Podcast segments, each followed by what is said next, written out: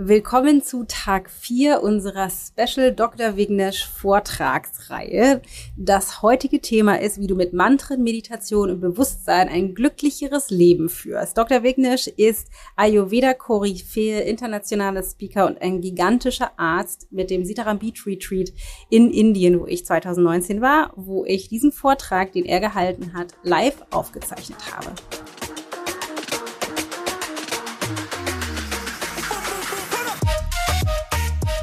Somewhere our mind is constantly looking for that need to control things.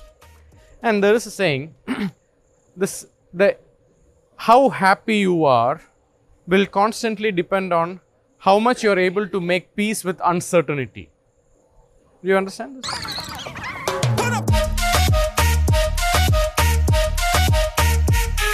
Ich bin Dana Schwandt mit Da ist Gold drin. Die Frage ist doch, ist alles eine Frage von Mindset und Bewusstsein? In diesem Vortrag erzählt Vignesh etwas über die Rolle von Mantren, Meditation und Bewusstsein für ein glücklicheres Leben. Ganz, ganz spannend, wie ich finde. Ähm, er erzählt, wie Mantren dein Leben verändern können und warum Meditation einen großen Unterschied macht und auch wann der beste Zeitpunkt ist, um zu meditieren. Wie unser Verstand funktioniert, erzählt er und mit welcher Ausrichtung wir trotzdem glücklich werden können, trotz dieses wahnsinnigen Verstandes da oben. Er erzählt, was Unsicherheit mit uns macht und wie wir dann damit umgehen können und warum es so wichtig ist, dass wir immer wieder die Perspektive wechseln. Na, er erzählt auch, wie wir Support und Guidance erhalten und welche Qualität es unserem Leben gibt und was Menschen am Ende ihres Lebens nach seiner Erfahrung am meisten bereuen. Und es ist nicht, was sie nicht getan haben.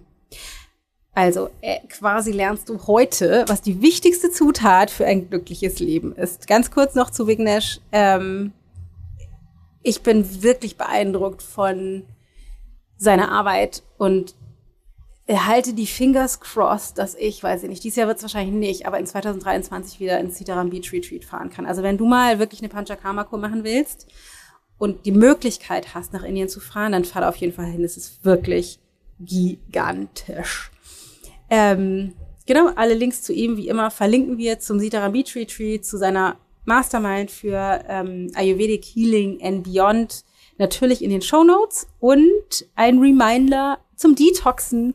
Das ist keine Panchakarma-Kur, aber man kann eben auch zu Hause detoxen und das möchte ich mit dir gerne gemeinsam machen. 11. bis 18. März, 49 Tacken das Buch Easy Detox mit Ayurveda, also mein neues Buch, ist die Anleitung. Wir machen das zusammen eine Woche lang mit hunderten von Menschen. Ich habe richtig Bock. Also Easy Detox, nee, warte, ichgold.de slash Easy Detox minus Week. Alle Infos und anmelden. Aber los geht's mit Vignesh. We will talk about mindfulness, mantras and meditation, how this is changing our energies. By the way, yesterday we had a short description about the word mantra, if you remember.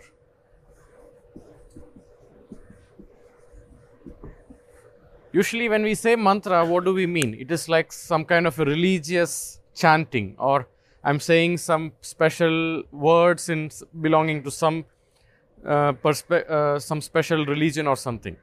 But if you take the root meaning of the word mantra, it actually means the word tra literally means to protect. The word man, it's actually the mind. So we can say mantra is something to protect our mind. Sometimes our mind can go in a quicksand, uh, negative thinking. We could also say protecting from our mind, you know. So we could take both the meanings from this word mantra.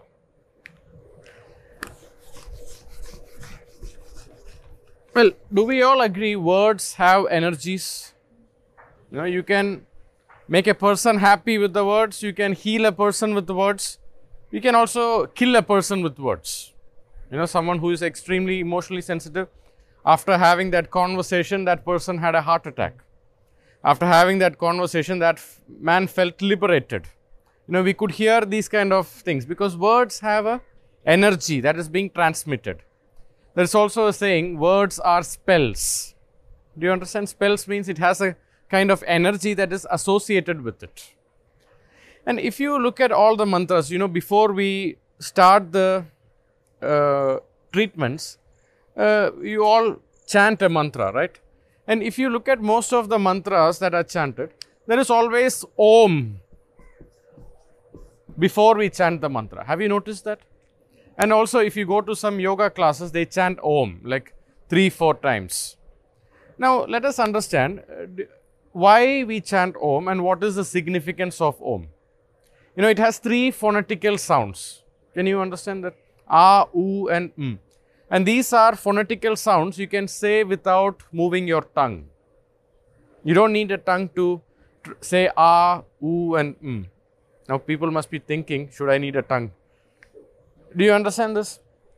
So, that is why in, um, in yogic sciences and also in ancient Vedic sciences, it is told this is the original sound from which every other phonetical sounds was evolving. Now let us try to understand when we chant ah, where do we feel the energy in our body? We feel it in the stomach, right? So when we chant ah, we feel it in the abdominal region, below the uh, sternum. Just below the sternum, you feel the energy in the stomach region. And then when we chant ooh, where do we feel the energy? Ooh, we feel it in the chest and in the throat region. And when we chant mm, where do we feel the energy? On the head region, right? So when you chant Om in a strong, sustainable way, like when you take the whole breath and start Om, you are actually bringing that vibration from your stomach, your chest, and in your head region. Do you agree with that?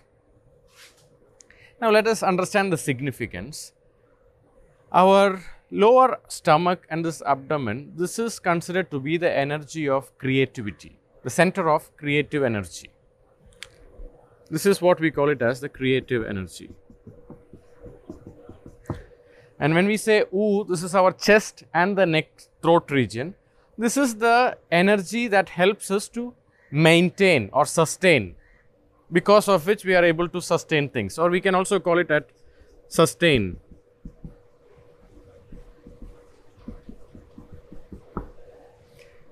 And when we chant, "Mm, this is the area for transformation, to change. I want to keep moving on, changing things.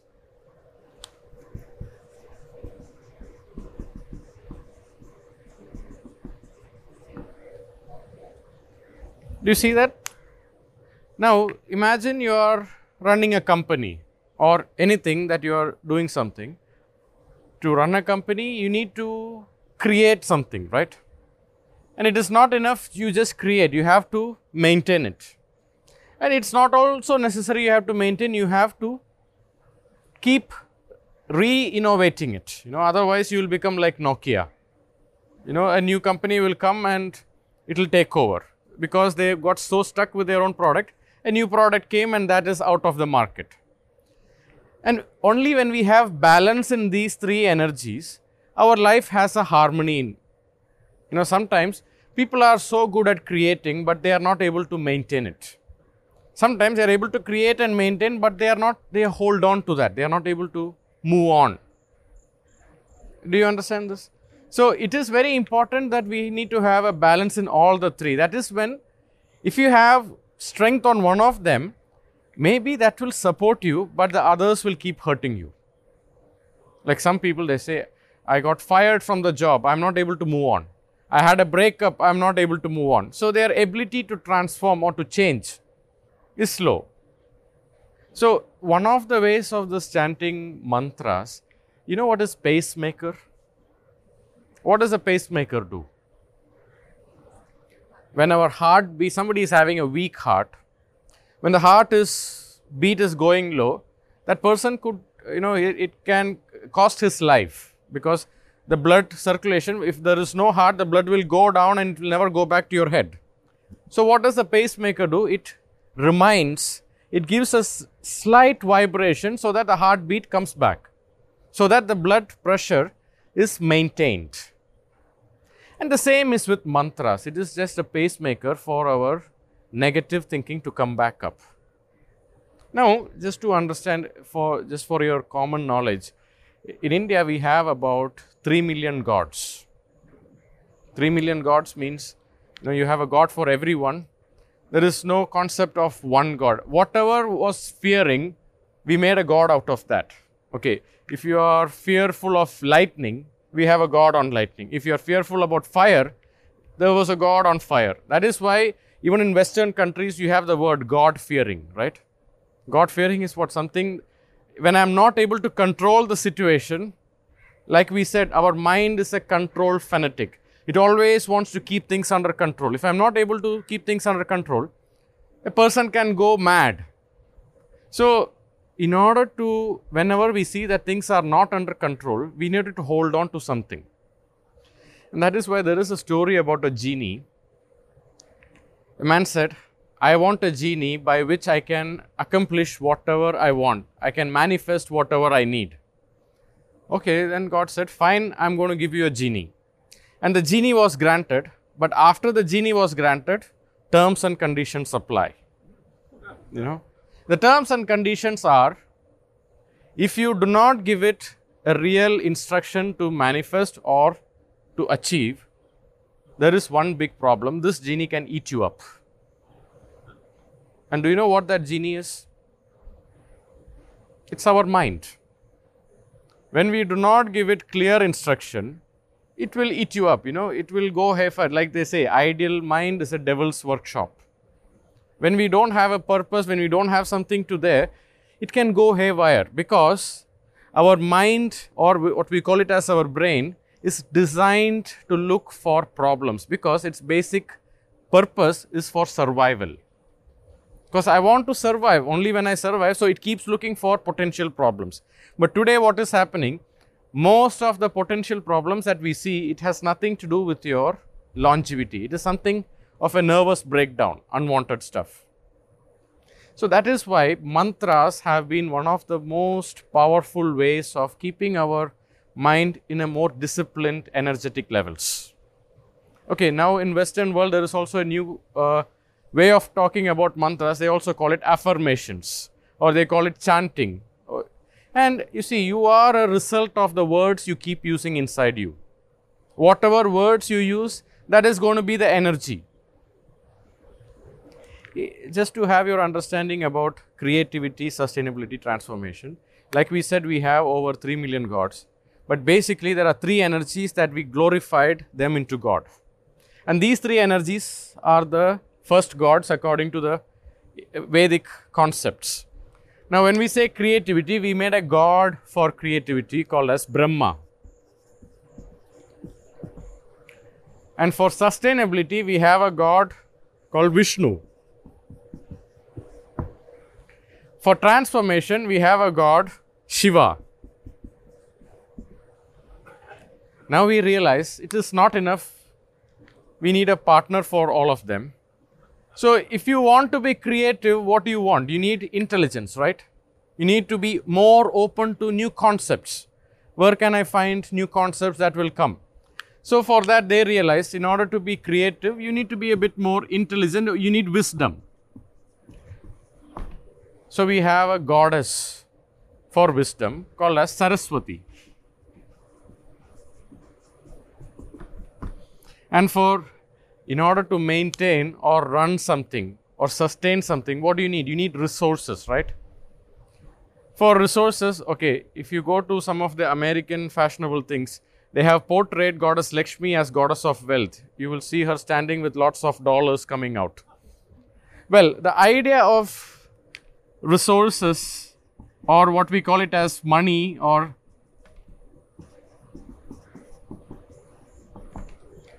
See, you can have all the money, but if you don't have health, it's good for nothing. You can have all the money, you can have all the health, but if you don't have time, again, it's good for nothing. You can have all the money, all the health, all the time, but if you don't have enough friends or people whom you connect with, again, then it's you feel it is not good for nothing. So you need all the things together. That is why it's called as resources. It is when the resources are there, you are able to convert that. And for transformation, what do you need? If you want to change, what do you need? You need power. Only when you have power, you're able to change things. So that's why for the power, we made a goddess, Shakti.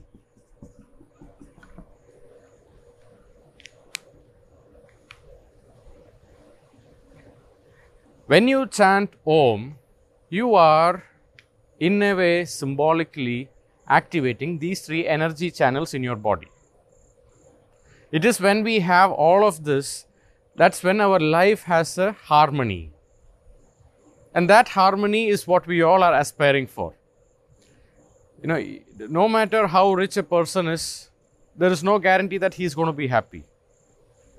You know? So there is always certain aspects that brings in this happiness. And for that happiness, we need to have a balance in all of this. So that is why there is always a need to chant Om before most of the mantras that we chant. We are not going in detail about every mantra, then that will go away from the scope of this. But I can tell you some of the mantras, you can go and research more about it, how these mantras will help you. It is like going to a pharmacy and you say that, or going to a supplement store. I wish to have more of vitam- this vitamin inside me. I wish to have more of this aspect inside me. The same way, when you go and chant, we have mantras for all these energies. And you chant that, and you are invoking more of that energy inside you. Does that make sense? No. Now, we spoke about our mind is a control freak. Whenever our mind is not able to control the situation, we will always have a need to go and control an alternative. For some people, this alternative could be smoking. For some people, this alternative could be going and craving for sugar. Because the moment they eat the chocolates, they feel I'm having energy, I feel safe. For some people, they need to go to the gym or they need to play tennis. Somewhere, our mind is constantly looking for that need to control things. And there is a saying, this, the, how happy you are will constantly depend on how much you are able to make peace with uncertainty. Do you understand this? What is uncertainty?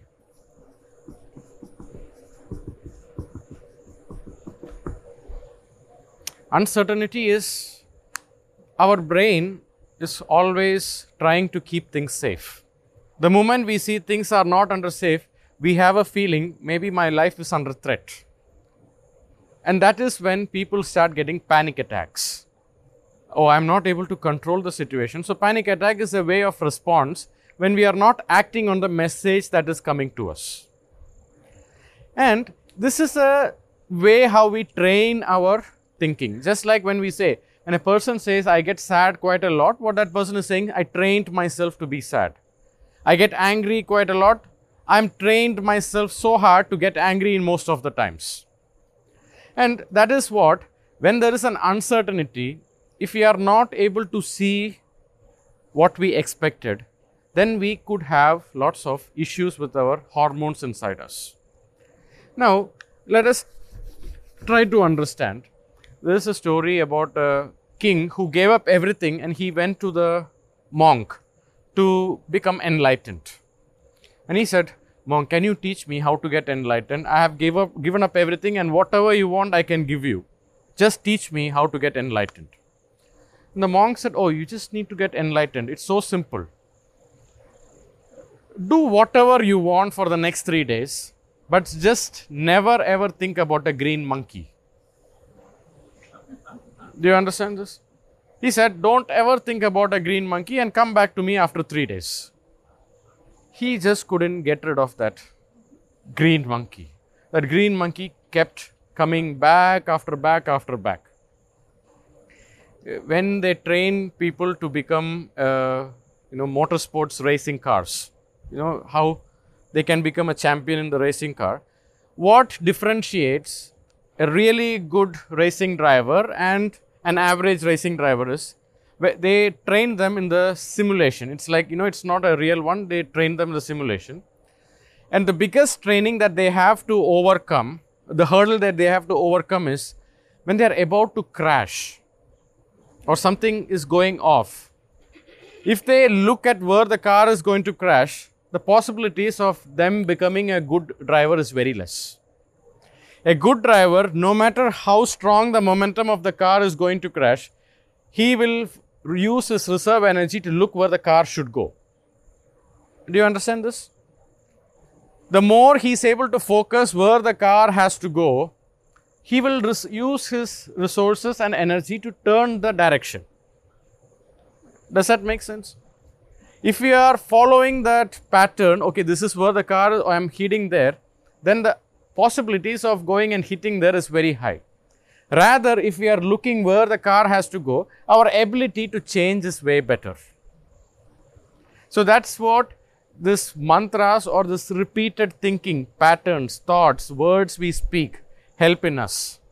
And if you see, we all have something called as a primary question in all of us. Do you know what is a primary question? Your brain will always loves to find an answer to the questions. Even though the question need not be the truth. But it wants to, you put a question to your brain, it will somehow find an answer to that. For example, for when I was a kid, I always had the habit of breaking things.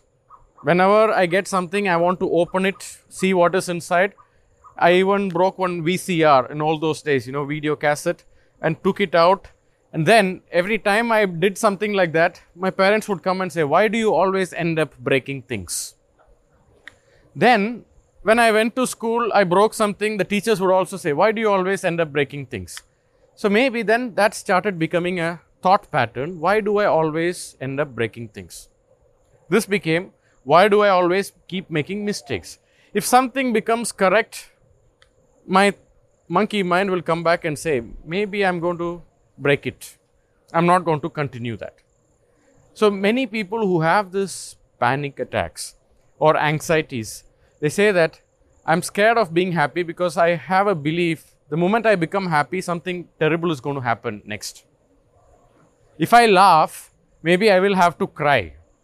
If things are going smooth, I'm afraid something terrible is going to happen. Do you understand this? There is this thought pattern, there is a belief because they were happy and something bad happened, they started associating completely with that. Now, I asked one of the patients in my consultation room, I want you to count as many red colors as possible in the room. So she started counting all the red colors that she could see, you know, in the nearby. But I said, the person before who you could see way more red colors than you. So if you could see more than that, I can give you a gift. Then she started looking more, she started even counting the red street lamps. And even my brown chair became red. Do you understand this? Because what was her question? How can I find more red? Even the brown becomes red. So I see a lot of people coming and asking questions. Sometimes the questions are, Oh, why am I never able to handle the situation well? Why am I so unlucky? Sorry. Sometimes I have patients coming and say, Oh, I am looking for that best doctor who can tell me what's wrong with my health. Can you imagine? If that is the question, what are we going to look? Even if things are correct, we will try to see what is wrong there.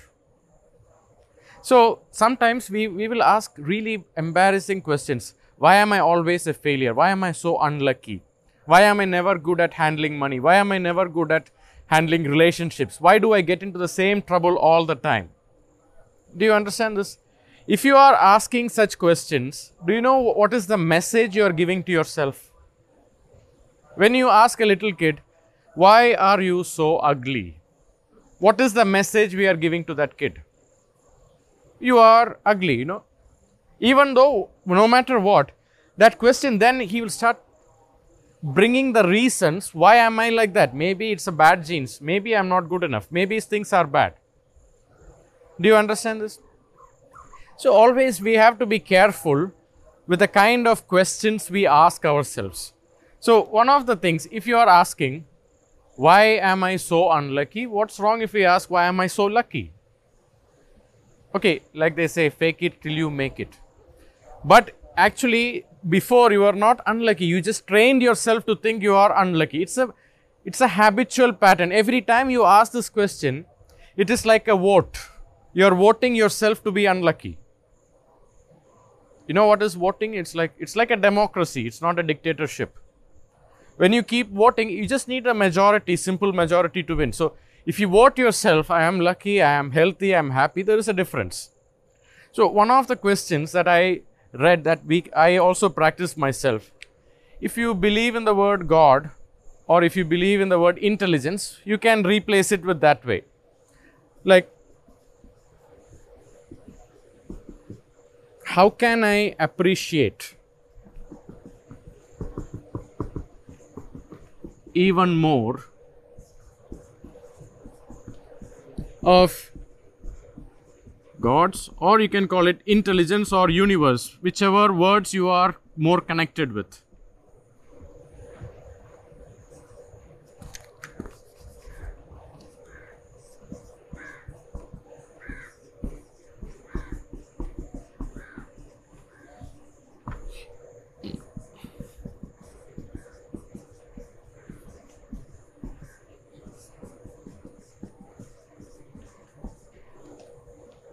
Can you read that? It says, How can I appreciate even more of God's or intelligence, love, protection, and healing in my life now? You can also call it guidance. You can also call it ideas. Do you understand this? Why we do we say even more? Like we said, even the brown chair could become red if you are able to see, I'm not saying try to now look at all the brown as red or try to see things differently.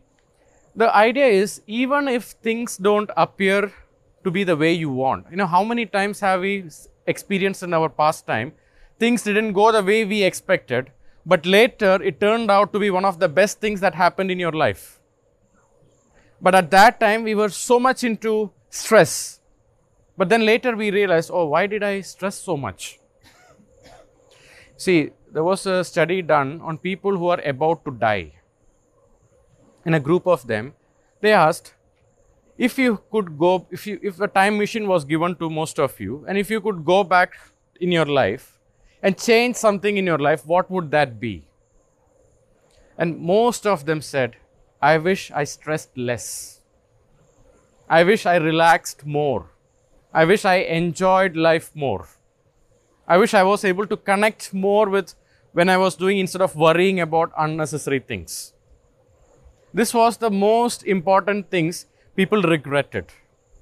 So there is a question when you are regretting on something or when you are sad about something, we just need to understand is this something that is going to decide our future? You know, after some time, this is something we're going to laugh about it. See, every moment is so precious. And when we are able to use that intently, that is why mindfulness is becoming a, such a big industry today because people are so lost. Like we say, the biggest disease today is anxiety and depression. Mindfulness is the antidote for anxiety and depression today. And what is mindfulness? One of the way is like we talk about mantras, like we talk about chanting and asking the right questions to yourself. Like, for example, before my question was, now, when I say how do I practice this, I'll tell you. Every morning, till it became a natural pattern inside me, I would write down this question every day and believe like this is my life. You know, every moment of my life is a guidance or a support or a healing that is happening. Because we cannot see everything right now and we want to see everything. That is how our brain is trained. Unless we are not able to see what is going to happen, we can go into a panic mode. So, somewhere we have to surrender to that energy that I am going in the right guidance, that invisible faith. You know, like that, there is a story.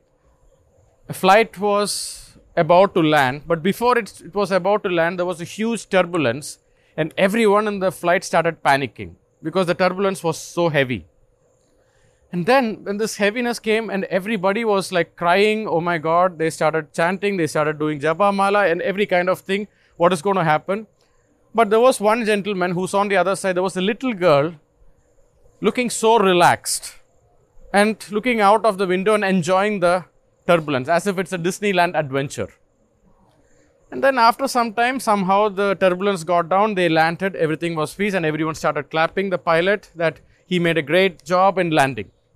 So this gentleman, after they were abo- after they landed, they asked this little kid, "What made you so calm and enjoying this ride when most of us were in a worry?" I said, "Oh, the, my father is the pilot, and he always told me, I'm going to always take you home. You're always safe with me." You know, it was just that thinking. It was just that belief. And it is the belief inside us that is what is keeping us moving. If we have a belief, I'm always going to have health issues. I'm always going to have issues with my relationships or with finance. You see, we will always try to look for reasons to make our beliefs correct. And belief is a trained pattern. And the more the kind of questions you ask like this, this will help you to change. Like, for example, one of my experiences where I felt I could have gone into a panic mode. Once I was in Munich giving consultations to patients, and in the evening, uh, I have a lecture in the Munich, and I was in the outskirts of Munich. So, and I had to give one last consultation, which was not as per the plan because it was very important, and she came for the consultation. And that consultation it was also about panic and then we helped her and then she came in a electronic you know the electric car of bmw bmw then i thought oh i never traveled in a bmw electric car. Maybe i would like to go that and i was enjoying that car which has no noise as if there is nothing. And i was looking at the alps and enjoying that oh this is fantastic i would i never traveled in a car which never made any noise then after some time it started raining heavily and then we, the, got into the highway in Germany where you are not supposed to stop the car. You know, everybody has to go in their full throttle speed. And suddenly, uh, the, the, the patient who was driving the car said, I don't know, it is showing E, like the battery is showing E. I hope it won't be a problem. I thought, no, come on, it's BMW. It wouldn't be a problem. And uh, we are in, everything could be of a no problem. And then it started raining even heavily, and it stopped right in the highway. And that patient, if I wasn't there, would have died of panic attack. because she started thinking, because of her, I'm going to miss my lecture when people are waiting for me. So I was like, well, how do we handle this situation? We always look for a solution. Okay, either you could kill yourself with that anxiety what can i do here or you can look for so these are conditions where such questions will help you and this is not like when that happens when you ask this question it will help it is like when you program your muscles and train your muscles when a hardship happens you can use it this is not something when you do it when something goes wrong. This is something you do it when things are going correct. So when a hardship like this happens that's when you can use it. Okay how the situation was handled i called the studio where the people were waiting. How many people are waiting? There were about 60 people waiting. And it looks like when we called the customer care to bring the replacement it was like an auto share car. You know you can go and share the car. And uh, it they started putting on music to listen and when the first time i heard so many people honking in a german autobahn okay for me in india it's normal i never panicked when people honked but she started panicking and uh, panicking, and then many Polish drivers started coming and pushing the car, but the car will not move because it's an electric car. You are stuck and you create a whole traffic jam. And then later he said, Do we have Uber here? There is no Uber. Then there is something called as My Taxi. You download that there and you get a taxi. The taxi comes like a Schumacher. You get in that car and I go, and after 45 minutes, that car was lifted. And then later she said that was the biggest lesson in her life where she learned everything is figure outable in life. You know, and I was thinking, I was on one hand in my background, it was saying, why did I take this patient in the last? I could have just gone and be safe and did that thing. But on the other hand, taking that was a life changing experience because there can be no better experience than this, you know. For someone who has a history of panic attacks, and because of that, many other hives would form on the skin. So, no, what I'm saying is we change the perspective with the way we have our beliefs. For example, there's a story of a father, he was a drug addict. So, whenever he gets into high, he would go and physically abuse women in that society. And what happened? One day, a girl got pregnant and she gave birth to twins. And both these twins grew up. One of them became just like the father, who is a drug addict and who would go and do socially criminal activities. The other twin became a police officer. He would go on and stop people from doing things like what happened to his brother and his father. One day, the first boy who grew up to be a drug addict, he went to the jail. And one man went and asked him, Why did you become like this? And his reply was, Because of my father. The same gentleman goes and asks the second boy, who was a police officer, Why did you become like this? Do you know what his reply was? Because of my father. Do you see the difference? Same astrological signs, same horoscopes, maybe a matter of five, ten minutes. Same mother, same father, same society, but two different completely outcomes. See, every experience will give you, whether you're happy or sad, it's about the meaning that you give to it. When we say meaning, if we say this happened because I am bad, then you can be sad. See, the word for happiness in Sanskrit is quite interesting.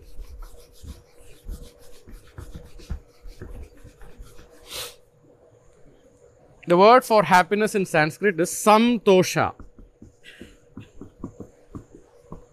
This has a beautiful etymology. Now, this has two phonetical, I mean, you know, two words join and a new word is formed. The word sam actually means complete. Tosha, it, it, we can interpret it into two ways. Either it is acceptance or surrender.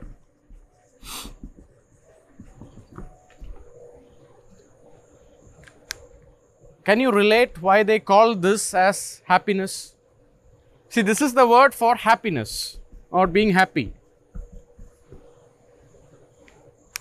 When you are able to accept the reality, that is when you are happy. When you are fighting it, that is when we have unhappiness. But I'm not saying, okay, you have to accept whatever bad is happening to you. Like if you read the books of Eckhart Tolle, you know, who wrote the book Power of Now, he has a beautiful statement where he says, accept every experience as you chose it.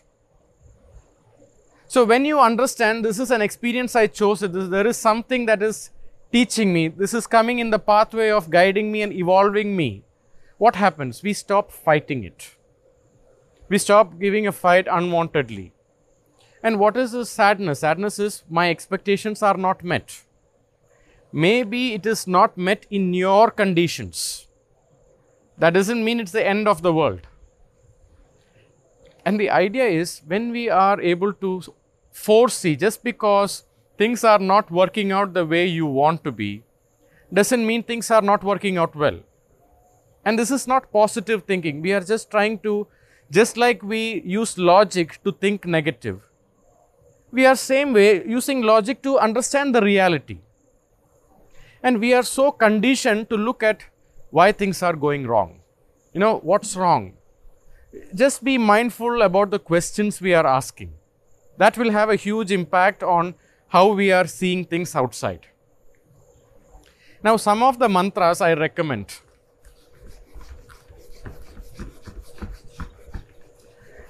Now, some people say, is it important for me to know the meaning of the mantras? Of course, if you know the meaning, you are able to connect it well. Otherwise, even of the see, there are lots of energetic vibrations that you have that happens inside you when you chant. When you say some words, there is an energetic shift that happens in your body. So, some of the mantras, there is a mantra called as Gayatri mantra.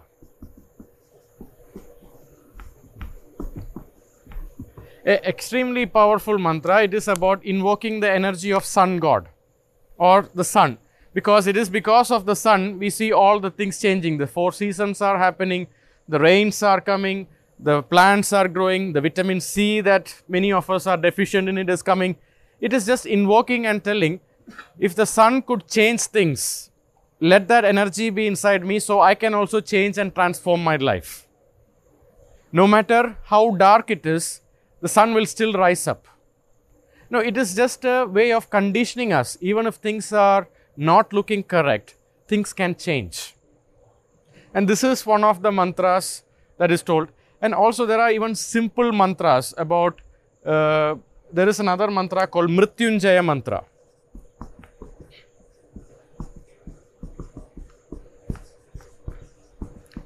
The word Mrityunjaya means victory over mortality. Mrityu means mortality, Jaya means victory. Whenever we feel something is going to perish, I'm going to die, or there is a fear of insecurity, things are not being happening the way it expects.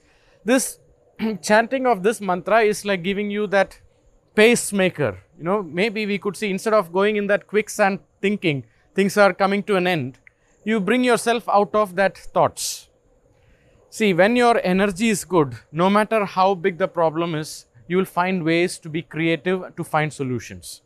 When your energy is low, even a small problem could appear big. Does that make sense? And that is where mindfulness and meditation comes into practice. Just like we say, doing yoga or exercise or going to gym is the way our muscles are being trained. Same way, meditation and mindfulness is the way we train our emotions and our thought patterns. It is thought patterns are a habit that we form.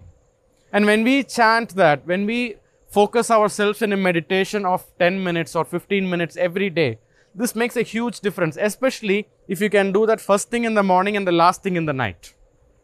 Now, if you have any such thought patterns, please do tell me. We could make a guided meditation with that particular problem to come out of that. It's a matter of five to six minutes. We could record it in your phone. And listening to that, you change that. You know, when you keep repeating yourself something, that becomes a part of you. And that's how powerful our thought patterns can be.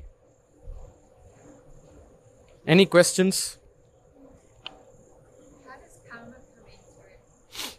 Karma? Yeah, it- yeah, in relating it to your thought patterns, that habit, and then Uh, uh, the next days we will have a talk on the concept of dharma and karma. So you will understand what it means. Now, because if we go into that, to in order to make it explainable, I need more time for that. Okay.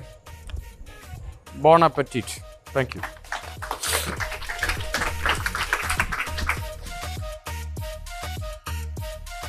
Das, liebe Leute, war die Anleitung zum Glücklichsein von Dr. Wignisch. Ich hoffe, du konntest ganz viel mitnehmen und freust dich schon auf alles, was noch kommt. Morgen ist nämlich Tag 5 und da geht es um das Thema Dharma, also Berufung und was dein Karma damit zu tun hat und was das genau ist. Und der letzte Tag wird dann sein Dinacharya, was Ayurveda uns empfiehlt, täglich für unsere Gesundheit zu tun. Also richtig cool. Ähm, richtig, richtig cool. Kann ich nur sagen. Also äh, sei auf jeden Fall morgen wieder mit dabei. Ich würde mich riesig freuen. Pass gut auf dich auf. Deine Dana.